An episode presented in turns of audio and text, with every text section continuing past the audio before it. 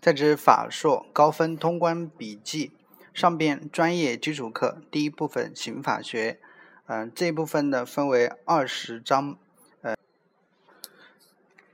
第二章犯罪概说，高频考点犯罪的概念，所占分值一到两分。第一点，第一小点犯罪的概念，犯罪是具有社会危害性、刑事违法性。与应受刑罚处罚性的行为。第二点，犯罪的特征，犯罪具有三个特征：一、社会危害性；二、刑事违法性；三、应受刑罚处罚性。好，先看第一点，社会危害性。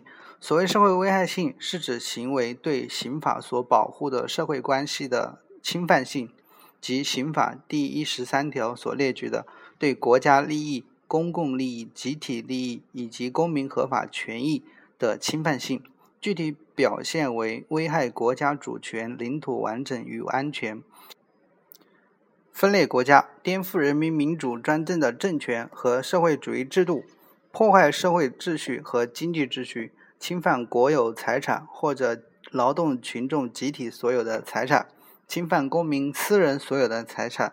侵犯公民的人身权利、民主权利和其他权利，以及侵犯其他合法权益。一个行为是否构成犯罪，首先取决于它是否具有社会危害性。第二点，刑事违法性，或称刑法的禁止性。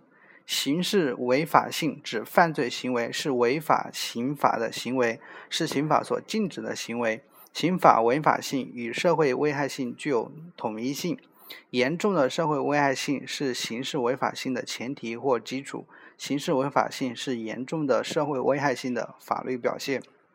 第三点，应受刑罚处罚性。应受刑罚处罚性是指犯罪行为是应当受到刑罚处罚的行为。任何违法行为都要承担相应的法律后果，但如果某种行为只应承担民事责任、行政责任等法律后果，则不可能成立犯罪。只有当该行为应当受到刑罚处罚时，才成立犯罪。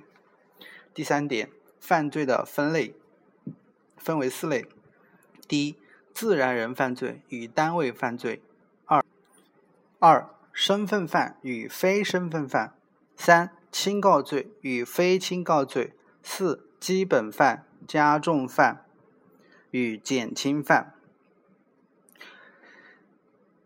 需要注意的是，第二点的身份犯与非身份犯。身份犯是指以特殊身份作为主体要件，或者刑罚加重、减轻的法定事由的犯罪，包括真正身份犯与不真正身份犯。轻告罪需要需要了解的是，轻告罪是指告告诉才处理的犯罪。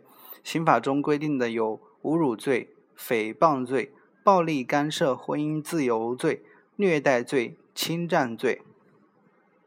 第四，基本犯中间是指法刑法法分则条文规定的不具有法定加重或者减轻情节的犯罪。